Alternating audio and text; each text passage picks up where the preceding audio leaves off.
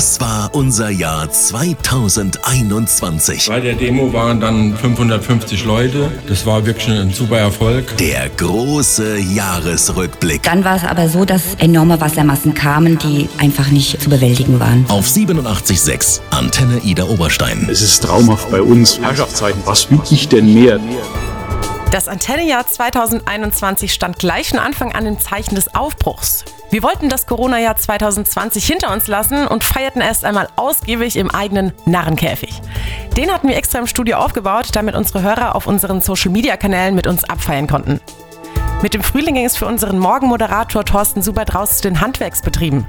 Thorsten hat als Bäcker, Metzger, Fensterbauer, Steinmetz, Friseur und vieles mehr gearbeitet. Und wir haben diese Berufe im Programm der Antenne vorgestellt. Herumgeführt werde ich vom jungen Meister und Geschäftsführer Carsten Schmidt. Herr Schmidt, was lieben Sie an diesem Handwerk besonders? Begeistert war ich immer von dem Fakt, dass man wie gesagt, montags die Schweine auf vier Beinen hier in, unsere, in unser Schlachthaus gelaufen sind und freitags hatten wir eine Trüffelkugel mit Parmesan ummantelt in der Hand und haben einfach gesehen, was wir gearbeitet haben. Hoher Besuch hatte sich für Ende April angekündigt. Der Musiker Alexander Knappe war bei uns im Studio. Wer ist dieser Knappe eigentlich?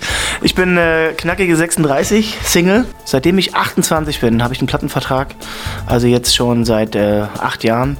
Und kämpfe mich durch dieses Musikbusiness. Das ganze Jahr über haben wir bei der Antenne immer wieder Bücher vorgestellt, die hier an der Nahe geschrieben worden sind.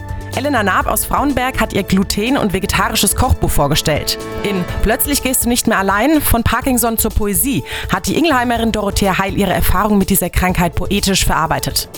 Ilona Hoffmann aus Sommerloch hat mit Mord im Schatten des Kreuzes ihre Krimireihe fortgesetzt. Und die Bestseller-Autorin Marie Lacrosse aus Windesheim war gleich zweimal bei uns, um den zweiten und dritten Band ihrer Kaffeehausreihe vorzustellen. Das war nämlich äh, vor zwei Jahren beim Geburtstag meines Mannes, saßen wir in Speyer in einem wunderbaren Café. Mhm. Und äh, ich hatte damals eigentlich ein deprimierendes Buch vorzuschreiben über die Nachkriegszeit und dann guckte ich mich so um und sagte, warum kann ich nicht eigentlich was Schönes schreiben?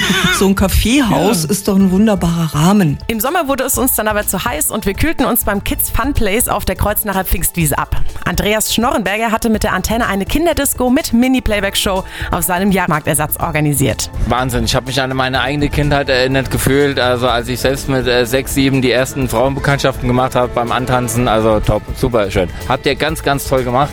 Und äh, man sieht es auch wirklich in den Augen den Kinder, dass sie hier bei Sonnenschein einfach abschalten können und vielleicht sogar das Gefühl haben, sie sind hier im Urlaub. Ein weiterer besonderer Gast in unserem Studio war der Weltmeister im Pizzabacken, der aus Ingelheim kommt.